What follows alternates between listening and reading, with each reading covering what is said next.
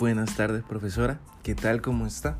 Este podcast es nada más para contestarle las interrogantes que usted nos realizó hace un par de días. Comenzamos con ¿cuál es la importancia de un grupo? Pues pienso yo que primero que nada hay que entender qué es un grupo. Y esto no es más que algo que está conformado por un conjunto de personas que desempeñan roles específicos y que a su vez también son recíprocos. Luego de entender esto, de entender que tienen propósitos similares y roles diferentes pero encaminados hacia un mismo propósito, creo yo que podemos llegar a la conclusión de que se llega a una meta en común de una manera más fácil y a la vez pues más colaborativa.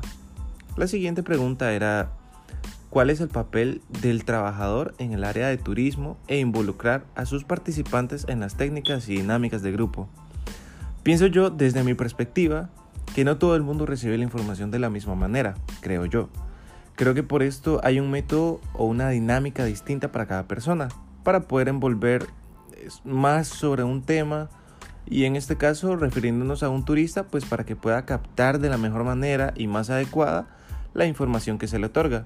Pues yo como trabajador de turismo tengo que hacer sentir al turista cómodo, pues y con confianza para que a la vez pueda expresarse y comprender de una manera más tranquila la información que yo le estoy otorgando. Y como punto final, pues, ¿qué cualidades, habilidades y destrezas debe poseer un agente de turismo para motivar a su grupo en las técnicas y dinámicas de grupos?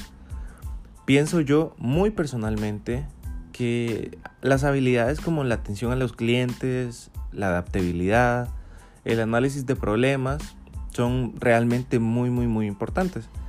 Pero creo que cualidades y destrezas como una buena actitud, pues la solución a los problemas, el positivismo, pensamiento creativo, tolerancia, empatía y amabilidad, creo yo que son los factores claves para poder envolver bien a, a un grupo de turistas.